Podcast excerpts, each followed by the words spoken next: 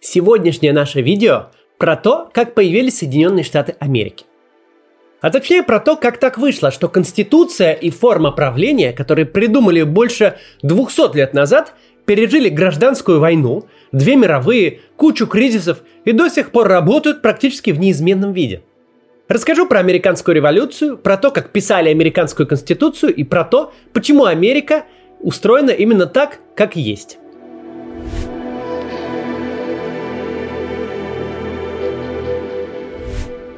Соединенные Штаты Америки появились в конце 18 века из так называемых 13 э, колоний, британских колоний на восточном побережье американского континента. Эти колонии превратились в первые штаты США, отсюда и 13 полос на американском флаге. На путь независимости Америка встала вообще из-за войны с Францией. В 50-е и 60-е годы 18 века Британия воевала с Францией в масштабной семилетней войне. Причем не только в Европе, но и в североамериканских колониях. Колониальная война для Британии была в военном плане успешной. Британцы захватили практически все французские колонии в Америке. Однако воевать это довольно дорогое занятие, и поэтому британский парламент решил э, начинать взимать с американских колонистов налоги, чтобы залатать дыры в бюджете. Первым таким налогом был гербовый сбор, установленный в 1765 году. Он накладывался на продажу книг, э, газет, памфлетов и прочих бумажных изделий, даже игральных карт – Гербовый сбор возмутил колонистов, ведь до него британская метрополия в основном э, давала колониям самостоятельность в управлении. Мол, сохраняйте верность короне и торгуйте с нами побольше, а в остальном живите как хотите. Проблема для колонистов э, была даже не столько в самом гербовом налоге. Его принципиально отказывались платить, и у далекой Британии не хватало ресурсов, чтобы заставить жителей колонии это делать. Но это был вопрос идеологический – британский парламент начал вмешиваться во внутренние дела колоний, но при этом сами колонисты в парламенте представлены никак не были. Отсюда появился слоган «Нет налогом без представительства», до сих пор популярный в Америке. Реакцией колонистов стал э, Конгресс Гербового акта, собрание представителей разных колоний, на котором они приняли совместное прошение к королю Георгу III об отмене налога. Это событие примечательно тем, что это был самый первый раз, когда колонии действовали сообща, как представители единой Британской Америки. Британский парламент в итоге поддался и отменил гербовый сбор. Однако э, одновременно с этим принял декларацию о том, что вообще-то колонии должны подчиняться Британии, и парламент имеет право принимать за них любые законы. Таким образом, появилось явное противоречие между колониями и метрополией в вопросах того, э, а сколько, собственно говоря, власти есть у короля и парламента в Америке. Американская революция интересна тем, что она основывалась на новых идеалах, о тех самых свободе и демократии, которые сейчас уже как бы вроде как звучат как банальность. Да, изначально речь шла о защите прав колонистов как британцев, Именно об этом колонисты писали в своих петициях к королю. Однако постепенно эти идеи превратились в универсальные представления о врожденных правах человека и защите от тирании власти. Поэтому американская революция была не просто войной за независимость, за смену одной страны на другую, а процессом установления абсолютно нового порядка, при котором власть основывается на согласии тех, над кем властвуют. Сегодня это нам кажется банальным – но тогда это было кардинальное новшество. Самое известное из череды событий, которое привело к э, открытой войне, это бостонское чаепитие в э, колонии Массачусетс. Бостонское чаепитие было очередным протестом против налогообложения. Британские власти установили налог на чай, который платить должны были колонисты, все еще не представленные в британском парламенте. Одновременно Британия дала налоговые льготы британской Ост-Индской компании, которая, среди прочих, поставляла чай в Америку. Американцы считали несправедливым не только сам налог и льготы, но и то, что эти деньги шли на зарплаты колониальным губернаторам. Так Британия пыталась обеспечить их лояльность короне. 16 декабря 1773 года протестующие колонисты забрались на корабли Ост-Индской компании с грузом чая и в знак протеста просто выбросили весь груз за борт, 340 сундуков с чаем. Колонисты были одеты в костюмы индейцев.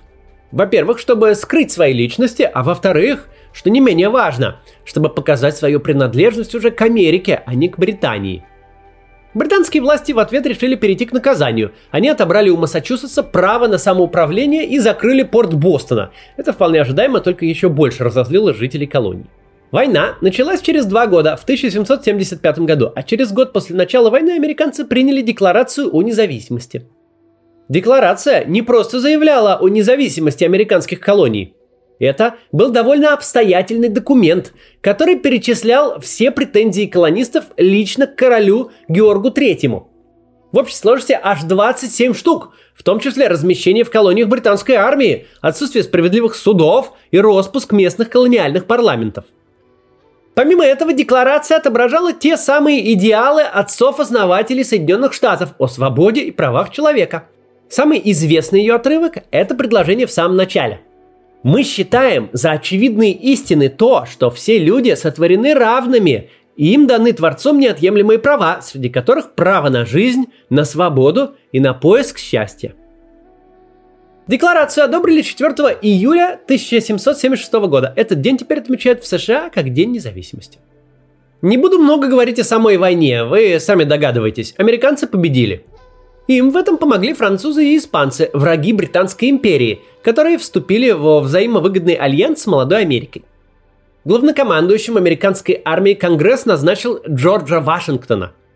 Тот успешно справился с задачей и стал настоящим лидером американской нации – чрезвычайно популярным как среди элит, так и среди простых жителей Америки. После войны Вашингтон стал первым президентом Соединенных Штатов и теперь считается главным отцом-основателем страны. В честь него названа и американская столица – Вашингтон. Но, конечно, новое государство не сразу э, превратилось в те Соединенные Штаты, которые мы знаем сейчас. Эволюция была довольно продолжительна и интересна. Расскажу об этом после рекламы. Мы все сейчас пользуемся приложениями. Чтобы договориться с другом о встрече, пишем в мессенджер. Чтобы доехать вечером домой, открываем приложение такси. Чтобы заказать еду, правильно, пользуемся приложением. Даже этот ролик многие из вас смотрят через приложение YouTube. Приложения так нужны компаниям, что специалистов, которые умеют их разрабатывать, все время не хватает. Раньше стать мобильным разработчиком было сложно, приходилось долго разбираться в программировании. Сейчас появился способ создавать приложение, не программируя ни дня, я хочу вас пригласить на бесплатный вебинар по Zero кодингу. Zero кодинг — это программирование без кода. Может, вы слышали о конструкторах сайтов вроде Tilde или Wix? Так вот, это то же самое, только для приложений.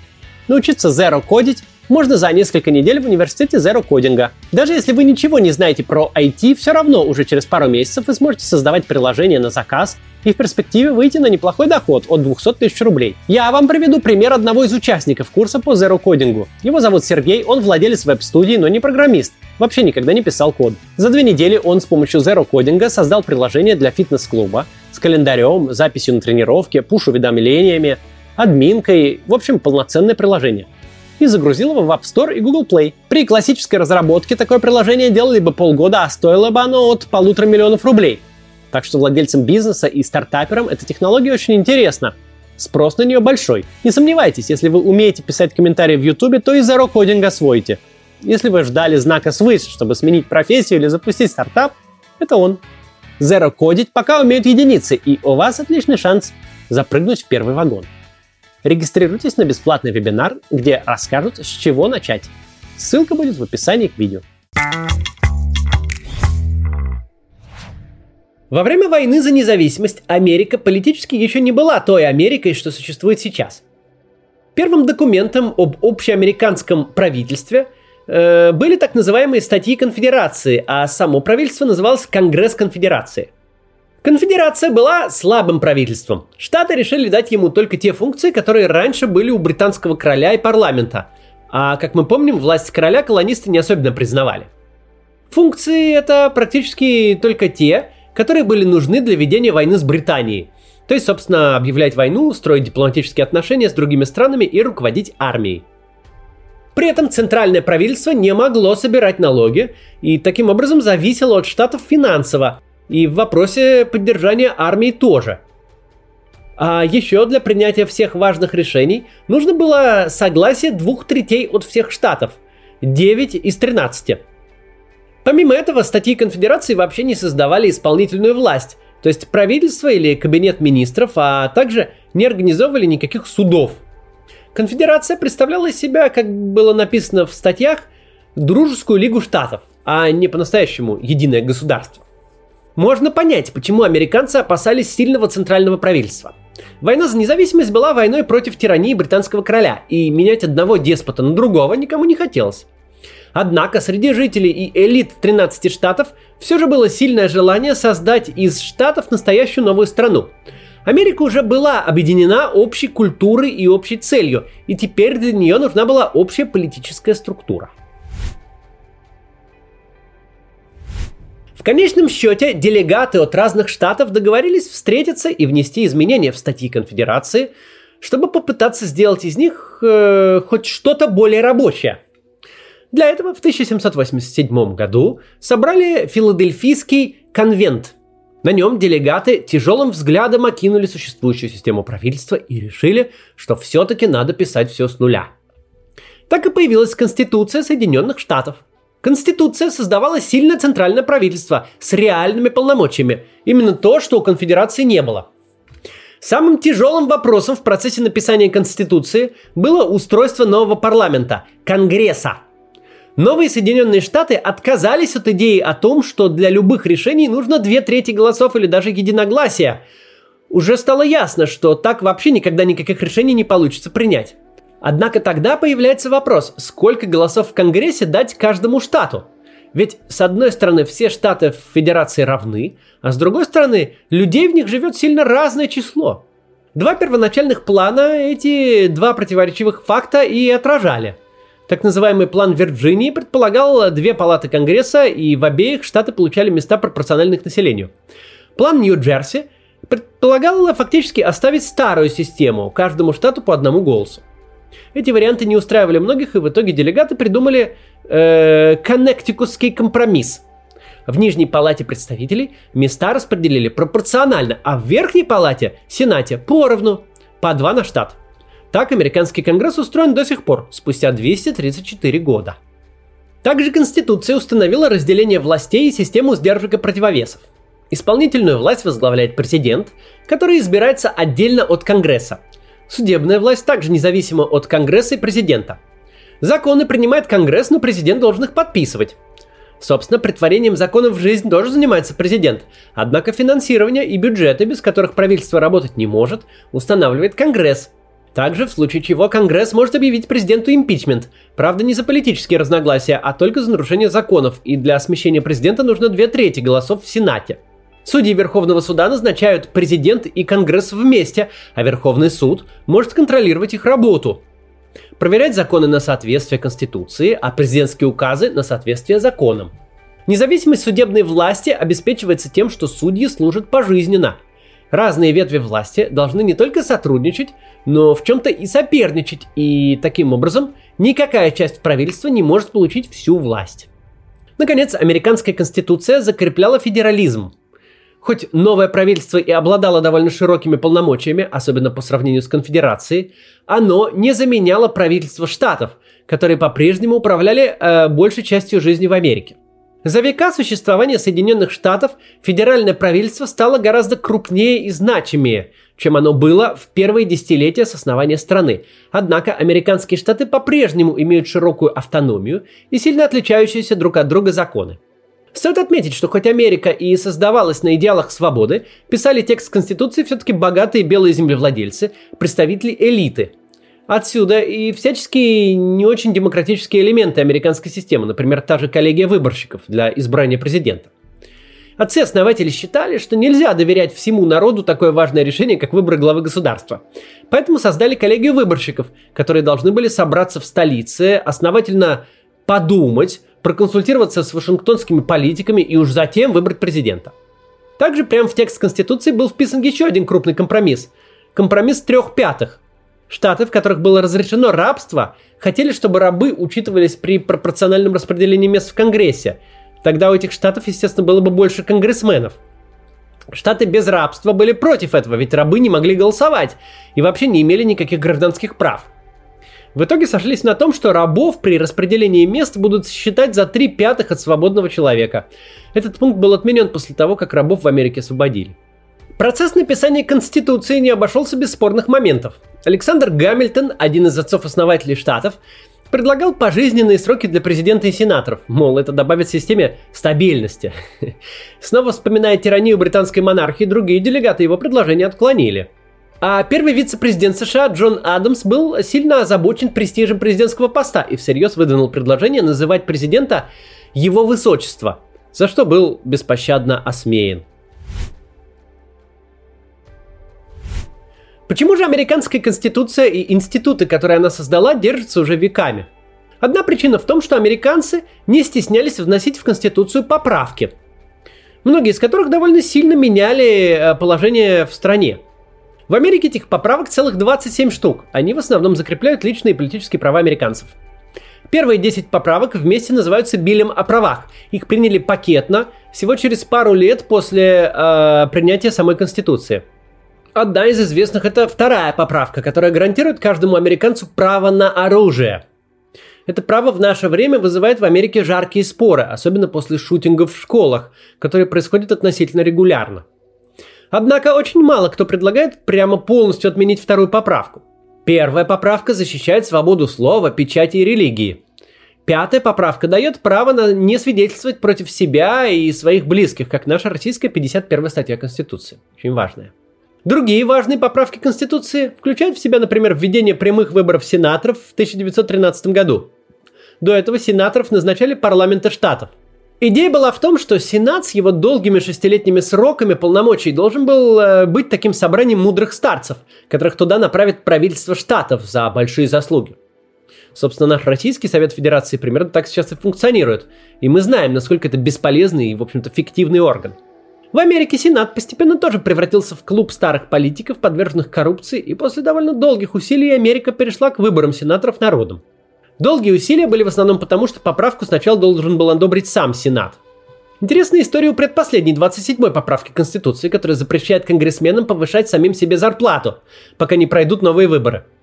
Она была предложена вместе с Биллем о правах еще в 1789 году, однако тогда не удалось добиться одобрения этой поправки – у достаточного количества штатов, и в конце концов они просто забыли. В 1982 году о поправке вспомнил студент-политолог Джордж Уотсон. Он написал эссе о том, что технически у ратификации поправки нет ограничения по времени, и ее все еще можно принять. Через 200 лет после выдвижения – За эссе Уотсону поставили тройку, от чего тот разозлился и начал писать письма в парламенты штатов, предлагая ратифицировать поправку из 18 века. Что поразительно, это сработало. К 1992 году поправку ратифицировали три четверти штатов, и она стала частью Конституции. После этого Уотсону повысили таки оценку за эссе до пятерки с плюсом. Однако поправки – это лишь один фактор все равно кажется странным. В конце концов, за два с лишним века Америка очень сильно выросла и географически, и по числу населения. Разве такие серьезные изменения не приводят к изменению в институтах? Географический рост страны также не привел к принципиальным изменениям государственного устройства – Сама Конституция требует от каждого штата республиканскую форму правления, и новые штаты копировали федеральную систему с э, сильной исполнительной властью, двухпалатным парламентом и независимыми судами. Более того, Америка присоединяла к себе все новые земли, однако заселяли их колонисты из старых американских штатов. Поэтому Америке не приходилось подстраиваться под существующие культурные особенности новых территорий, а коренным жителям новых земель, индейцам – давали автономию в форме резервации со своим законодательством. Вообще, главной угрозой существованию США в политическом плане за всю их историю была, конечно, американская гражданская война.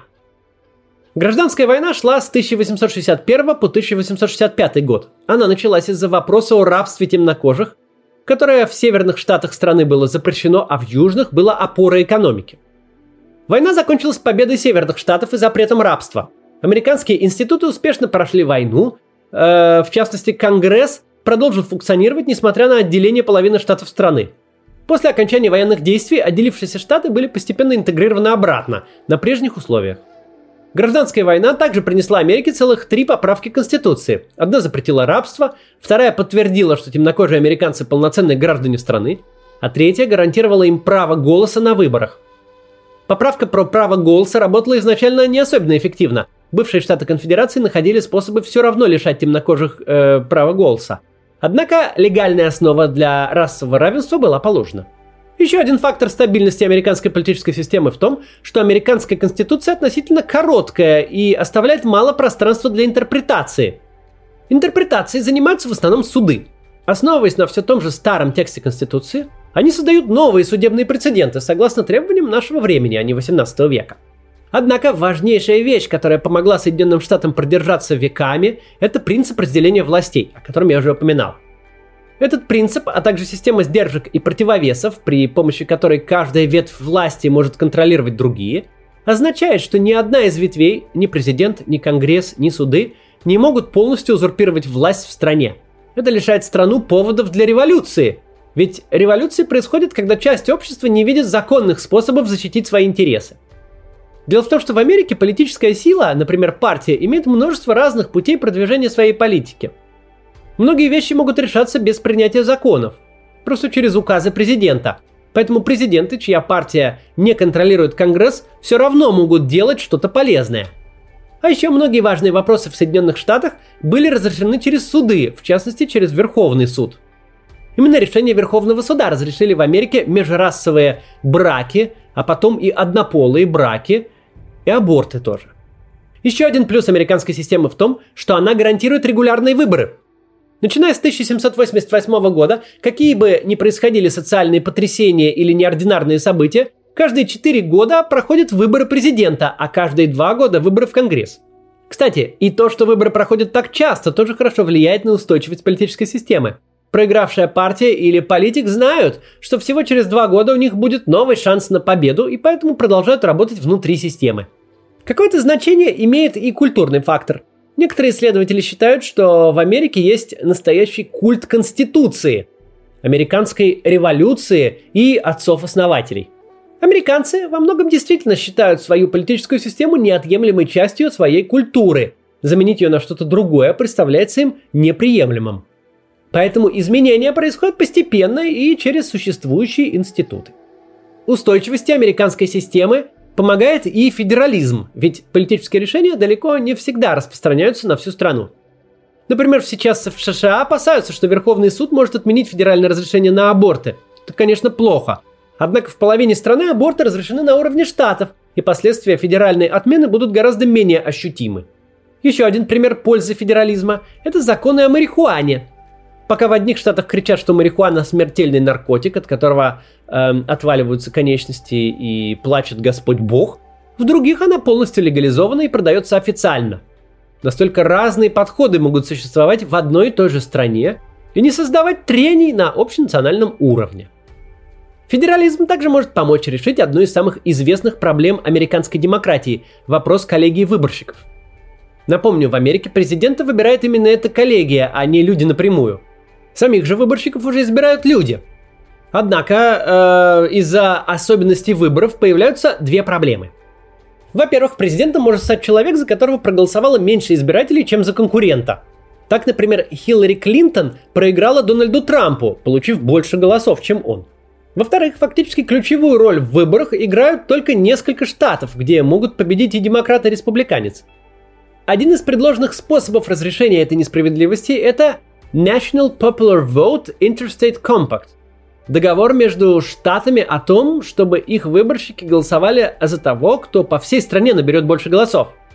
Он вступит в силу та- только тогда, когда его подпишут штаты с большинством от общего числа выборщиков. Это не предвидится в самом ближайшем будущем, но это вполне реально. И тогда это продемонстрирует еще один способ менять американскую политику – самостоятельная договоренность между самими штатами без участия федерального правительства. А в общем, подводя итог, Америка стабильна именно потому, что дает людям и группам так много разных способов влиять на политику. Реформы могут проходить через президентские указы, законы в Конгрессе или судебные решения. Они могут приниматься на федеральном уровне или на уровне штатов, а иногда, кстати, вообще на уровне городов или округов.